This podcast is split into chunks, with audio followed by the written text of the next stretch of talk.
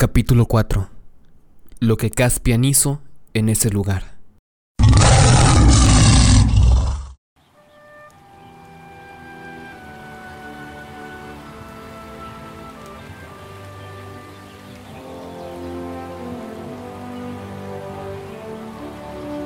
A la mañana siguiente, muy temprano, Lord Byrne despertó a sus invitados y, después del desayuno, pidió a Caspian que hiciera formar a todos sus hombres con su armadura completa. Y lo más importante, Añadió, es que todo esté tan ordenado y limpio como si esta fuese la mañana de la primera batalla en una gran guerra entre nobles reyes y el mundo entero estuviera observando. así se hizo. Luego, Caspian con su gente y Byrne con algunos de los suyos en tres viajes del bote zarparon rumbo a cielo angosto. La bandera del rey flameaba en la popa de su bote y lo acompañaba su trompeta. Al llegar al muelle en cielo angosto, Caspian vio a una muchedumbre inmensa que se había reunido para recibirlos. Este es el mensaje que envié anoche, Dijo Byrne, Todos son amigos míos y gente honesta. y tan pronto como Caspian pisó tierra, la multitud rompió en alegres vítores y gritos. ¡Narnia! ¡Narnia! y ¡Viva el rey! Al mismo tiempo, y también gracias a los mensajeros de Bern, comenzaron a repicar las campanas en diversos lugares del pueblo. Caspian ordenó que avanzara su estandarte y que se hiciera sonar su trompeta. Todos los hombres desenvainaron sus espadas y adoptando un aire de alegre severidad, marcharon calle arriba haciéndola temblar. Y sus armaduras relucían de tal manera, aquella era una mañana soleada, que apenas se podían mirarlas mucho rato. Al principio, los únicos que avivaban eran aquellos que habían sido advertidos por los mensajeros de Bern, que sabían lo que estaba ocurriendo y que querían que eso ocurriese. Pero pronto todos los niños se les unieron, porque les encantaban los desfiles y habían visto muy pocos. Luego se les unieron los colegiales, a los que también les gustaban los desfiles, y pensaban que mientras más ruido y desorden hubiera, menos posibilidades había de que tuvieran clases esa mañana y todas las ancianas asomaron la cabeza por las puertas y ventanas y empezaron a charlar y vitorear, pues se trataba de un rey. ¿Y qué es un gobernador comparado con un rey? Luego, se les unieron todas las muchachas jóvenes por la misma razón, y también porque Caspian, Drinian y todos los demás eran muy buenos mozos. Y también, los jóvenes se acercaron a ver qué era lo que miraban las muchachas. Así, cuando Caspian llegó a las puertas del castillo, casi todo el pueblo estaba gritando y Gumpas podía oír el ruido desde el lugar donde se encontraba sentado dentro del castillo, enredándose y perdiendo el tiempo con cuentas y formularios, reglas y reglamentos. Frente a las puertas del castillo, la trompeta de Caspian dejó oír un toque y gritó: Abran al rey de Narnia, que ha venido a visitar a su fiel y bien amado servidor, el gobernador de las islas desiertas. En aquellos días, en la isla todo se hacía en forma descuidada y floja. Solo se abrió un pequeño postigo y salió un hombre despeinado, que llevaba un sombrero viejo y sucio en lugar de casco, y una lanza oxidada y vieja en sus manos. Parpadeó al ver a los deslumbrantes personajes que tenía ante sí, con ojos entreabiertos. No puedo ver eficiencia. Masculló. Era su modo de decir no pueden ver a su suficiencia. No entrevistas sin citas, excepto 3, 9, 10 pm, segundo sábado del mes. Descúbrete ante el rey de Narnia, perro. Vociferó Lord Byrne y le dio un golpe seco con su guantelete, haciendo volar su sombrero. ¿Qué es esto? Comenzó el portero, pero nadie le hizo caso. Dos de los hombres de Caspian saltaron por el postigo, y después de forcejear un momento con barras y cerrojos, ya que todo estaba oxidado, abrieron de par en par las dos hojas de la puerta. Entonces, el rey y su séquito entraron a grandes pasos en el patio. Allí encontró a muchos de los guardias del gobernador sentados haraganeando, y de los portales salieron varios más tambaleándose. La mayoría de ellos iba limpiándose la boca. A pesar de que sus armaduras estaban en condiciones vergonzosas, eran tipos que habrían peleado si se les hubiera empujado o si hubieran sabido lo que pasaba. Era el momento peligroso. Caspian no les dio tiempo para pensar. ¿Dónde está el capitán? preguntó. Soy yo, más o menos. Si entiendes lo que quiero decir. Dijo lánguidamente un joven muy acicalado que no llevaba armadura alguna. Es nuestro deseo, dijo Caspian, que nuestra visita real a nuestro reino de las islas desiertas sea en lo posible una ocasión de alegría y no de terror para nuestros leales súbditos. Si no fuese por esta razón, tendría algunas críticas que hacer sobre el estado de la armadura y las armas de sus soldados, pero en este caso lo perdonaré. Ordena que abran un tonel de vino para que tus hombres lo beban a nuestra salud, pero mañana al mediodía quiero verlos reunidos aquí, en este patio, luciendo como... Pero mañana al mediodía quiero verlos aquí, reunidos en este patio, luciendo como hombres de armas y no como vagabundos. Preocúpate de que así sea, bajo pena de causarnos un gran disgusto. El capitán se quedó boquiabierto, pero inmediatamente Byrne gritó, Tres vivas por el rey, y fue secundado por los soldados, que habían comprendido perfectamente lo del tonel de vino, aunque no entendieron nada más. Luego Caspian ordenó a la mayoría de sus propios hombres que permanecieran en el patio, y él junto a Bern, Drinian y otros cuatro entró en la sala. Al otro lado de la habitación, sentado tras una mesa y rodeado de varios secretarios, se encontraba su suficiencia, el gobernador de las islas desiertas.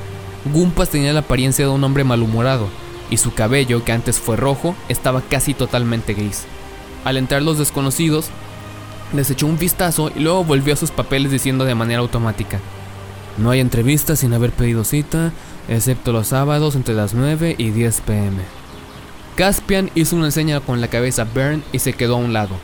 Bern y Drinian avanzaron un paso, y cada uno tomó un extremo de la mesa. La levantaron y la lanzaron a un rincón de la sala, donde se dio vuelta desparramando una cascada de cartas, expedientes, tinteros, lápices, lacre y documentos. Después, sin rudeza, pero con tal firmeza que sus manos parecían tenazas de acero, sacaron de un tirón a Gumpas de su silla y lo depositaron al frente a poco más de un metro de distancia. En el acto, Caspian se sentó en el sillón y puso sobre sus rodillas la espada desenvainada. Milord, dijo clavando sus ojos en Gumpas, no nos has dado la bienvenida que esperábamos. Soy el rey de Narnia.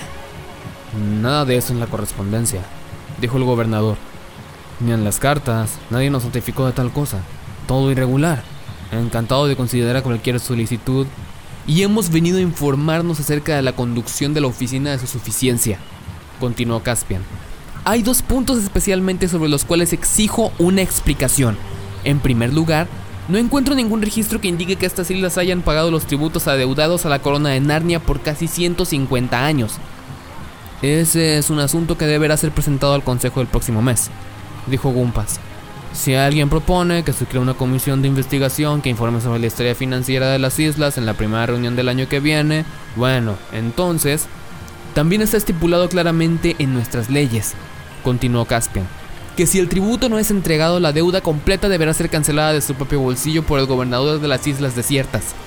Ante esto, Gumpas empezó a prestar verdadera atención. Ah, no, ni hablar, dijo Gumpas. Es una imposibilidad económica. Ah, su Majestad debe estar bromeando. En su interior se preguntaba si habría manera de deshacerse de aquellos visitantes inoportunos.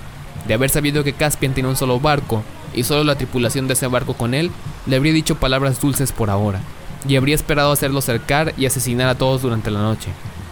Pero el día anterior había visto un barco de guerra bajar por los estrechos y enviar señales a su escolta, según él supuso. No supo entonces que era el barco del rey, pues no había viento suficiente para desplegar su bandera y hacer visible el león dorado.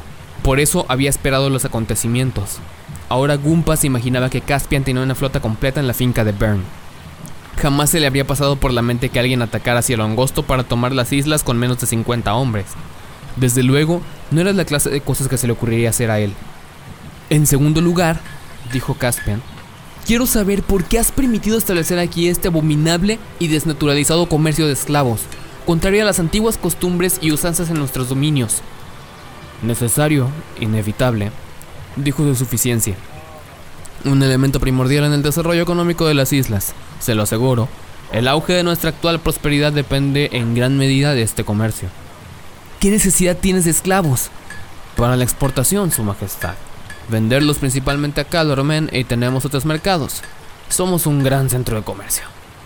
En otras palabras, dijo Caspian, no los necesitas. Dime, ¿para qué sirven fuera de poner dinero en los bolsillos de un tipo como Pug? La juventud de su majestad, dijo Gumpas con lo que pretendía ser una sonrisa paternal, no le permite entender el problema económico que esto significa. Yo tengo estadísticas, tengo gráficos, tengo... Por muy joven que sea, interrumpió Caspian, Creo entender el mercado de esclavos por dentro tan bien como su suficiencia, y no veo que traiga a las islas ni carne, ni pan, ni cerveza, ni vino, ni madera, ni repollos, ni libros, ni instrumentos musicales, ni caballos, ni armaduras, ni ninguna otra cosa digna que valga la pena de tener. Pero ya sea que lo haga o no, esto debe terminar. Pero esto significa volver atrás, resolló el gobernador. ¿No sabes nada de progreso y desarrollo? Los he visto nacer, dijo Caspian. En Narnia los llamamos un mal camino. Este comercio debe terminar. No puedo responsabilizarme de una medida semejante, dijo Gumpas. Muy bien, entonces, dijo Caspian. Te relevamos de tu cargo, Milord Byrne. Ven acá. Y antes de que Gumpas se diera verdaderamente cuenta de lo que ocurría, Byrne, con sus manos entre las del rey, se arrodilló y prestó juramento de gobernar las islas desiertas conforme a las antiguas costumbres, derechos, usanzas y leyes de Narnia. Creo que ya hemos tenido bastante de gobernadores, dijo Caspian, y dio a Byrne el título de duque, duque de las islas desiertas. En cuanto a ti, mi lord, se dirigió a Gumpas, perdono tu deuda por los tributos, pero mañana antes del mediodía, tú y los tuyos deberán abandonar el castillo que desde ahora es la residencia del duque.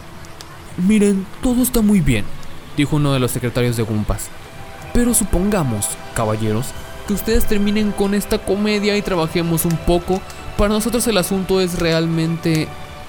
El asunto es, dijo el duque, si tú y el resto de la chusma se irán con o sin una paliza. Puedes elegir lo que prefieras. Cuando todo se arregló amigablemente, Caspian hizo traer caballos. Había unos cuantos en el castillo, aunque muy mal cuidados. Junto a Bern, Drinian y algunos otros, cabalgó hacia el pueblo y se dirigió al mercado de esclavos. Era un edificio largo y bajo situado cerca del puerto. La escena que se desarrollaba cuando ellos entraron se parecía a cualquier otra subasta. Es decir, había una gran multitud, y Pug desde un estrado gritaba con voz ronca. Ahora caballeros, el lote 23.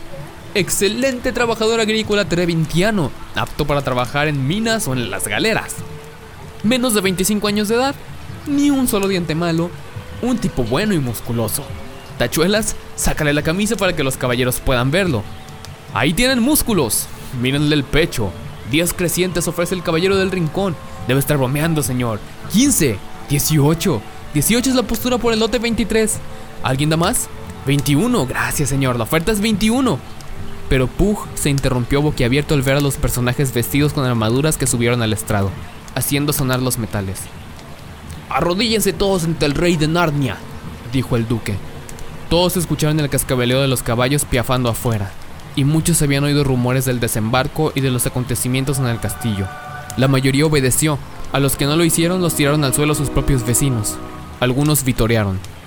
Estás condenado, Pug, por haber puesto ayer tus manos sobre nuestra real persona, dijo Caspian. Pero tu ignorancia queda perdonada. El comercio de esclavos ha sido prohibido en todos nuestros dominios, desde hace un cuarto de hora. Declaro en libertad a todos los esclavos en este mercado. Levantó la mano para callar las ovaciones de los esclavos y continuó. ¿Dónde están mis amigos? ¿Aquella adorable niñita y el encantador joven caballero? Preguntó Pug con una sonrisa salamera. Pues bien, los agarraron en el acto. Aquí estamos, Caspian, aquí estamos, gritaron Edmund y Lucy al unísono. A su servicio, Majestad, chilló Rippy Chip desde otra esquina. Habían sido vendidos, pero los hombres que los compraron se quedaron a fin de hacer ofertas por otros esclavos, pero eso no se los habían llevado aún. La multitud se apartó para dar paso a ellos tres y hubo fuertes apretones de mano y saludos entre Caspian y sus amigos. Enseguida se acercaron dos comerciantes de Calormen. Los calormanos tenían la cara oscura y largas barbas, usan túnicas sueltas y turbantes de color naranja. Y son un pueblo antiguo, sabio, rico, cortés y cruel. Se inclinaron atentamente ante Caspian y le hicieron muchos cumplidos sobre las fuentes de prosperidad que riegan los jardines de la prudencia y la virtud, y muchas cosas por el estilo. Pero, por supuesto, lo que querían era el dinero que habían pagado. Es muy justo, señores, dijo Caspian. A todo aquel que compró un esclavo hoy se le devolverá su dinero. Pug, saca todas tus ganancias hasta el último mínimo. Un mínimo equivale a un cuadragésimo decreciente. ¿Es que su majestad pretende arruinarme? gimió Pug. Toda tu vida has vivido del sufrimiento ajeno, dijo Caspian. Y si quedas en la ruina, es preferible ser mendigo que esclavo. Pero, ¿dónde está mi otro amigo? ¿Él? dijo Pug. Por favor, lléveselo, se lo agradeceré. Feliz de deshacerme de él. Jamás había visto algo más difícil de vender en el mercado. En todos los días de mi vida, al final ofrecían cinco crecientes y así y todo, nadie lo compró. Lo tiré gratis junto a los otros lotes y nadie lo quiso tampoco, ni siquiera lo miraron. Tachuelas, muéstranos a enfurruñado. De ese modo, presentaron a Justas, y por cierto que parecía estar de mal humor, ya que aunque a nadie le gustaría que lo vendieran como esclavo, debe ser aún más mortificante ser una especie de esclavo de repuesto al que nadie quiere comprar. Subió hasta donde se encontraba Caspian y dijo, Ya veo, como siempre, divirtiéndote en algún lugar mientras el resto de nosotros estábamos prisioneros. Supongo que no has averiguado nada del cónsul británico. Por supuesto que no. Aquella noche hubo una gran fiesta en el castillo de Cielo Aquí estamos. Ojalá mañana empiecen nuestras verdaderas aventuras, dijo Ripichi al irse a la cama, después de hacer sus referencias a todos. Pero en realidad no podría ser mañana, ni nada parecido. Por ahora se prestaban para dejar atrás todos los mares y tierras conocidos, y tenían que hacer grandes preparativos. El viajero del alba quedó vacío, y ocho caballos lo arrastraron a tierra sobre grandes olas. Los más expertos carpinteros de barcos lo revisaron entero hasta el último rincón. Luego lo echaron nuevamente al mar y lo aprovisionaron con todos los víveres y el agua que podía contener, es decir, para 28 días. Esto les permitiría navegar solo 15 días en dirección este antes de tener que abandonar su búsqueda. Mientras se hacían otros preparativos, Caspian no perdió la oportunidad de interrogar a todos los capitanes navales de más edad que pudo encontrar en Cielo Angosto, para averiguar si sabían algo o habían oído algún rumor sobre la existencia de tierras hacia el este. Sirvió muchas jarras con cerveza del castillo, a hombres de caras curtidas, de cortas barbas grises y claros ojos azules y a cambio de esto, escuchó muchos cuentos increíbles. Pero los que parecieron ser más veraces no sabían de tierras más allá de las islas desiertas, y muchos pensaban que si navegabas alejándote hacia el este, entrarías en los profundos oleajes de un mar sin tierras, que se remolinan eternamente alrededor del borde del mundo. Pienso que es allá donde se fueron a pique los amigos de su majestad. El resto solo contaba extrañas historias sobre islas habitadas por hombres sin cabeza, islas flotantes y trombas marinas, y fuego que quema de un extremo a otro de las aguas. Solo uno de ellos, para felicidad de Ripichip, dijo, y tras todo aquello está el país de Aslan. Pero ese es más allá del fin del mundo y ustedes no pueden llegar allá. Más cuando lo interro... Más cuando lo interrogaron, solamente pudo decir que se lo había escuchado a su padre. Lo único que Bern podía decir era que había visto a sus seis compañeros navegar hacia el este y que nunca más había vuelto a saber de ellos. Dijo esto cuando estaba con Caspian en el lugar más alto de Avra, que domina el mar oriental. A menudo he estado aquí por la mañana, dijo el duque, y he visto el sol saliendo por el mar. A veces parecía que estuviera un par de millas más allá, y he pensado en mis amigos y me he preguntado qué habrá verdaderamente tras el horizonte. Nada probablemente, y sin embargo, siempre me avergüenza un poco de haberme quedado atrás. Pero quisiera que su majestad no se fuera. Podríamos necesitar su ayuda aquí. El haber cerrado el mercado de esclavos puede significar un mundo nuevo. Temo una guerra con los calormanos, mi señor. Piénselo bien. Hice un juramento, señor duque, dijo Caspian. Y de todas formas, ¿qué podría decirle a Ripichip?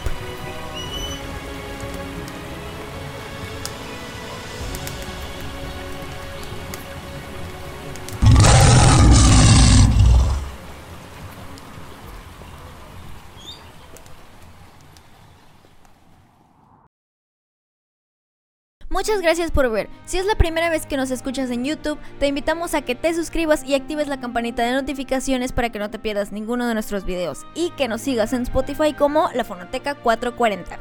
Y también si es la primera vez que nos escuchas a través de Spotify, te invitamos a que nos sigas en YouTube, Facebook e Instagram como La Fonoteca 440. También que te suscribas y actives, obviamente, la campanita de notificaciones en nuestro segundo canal que se llama La Biblioteca de la Fonoteca, donde subimos todo tipo de contenido relacionado a libros. Muchas gracias y bienvenidos a nuestra comunidad de amantes de la lectura.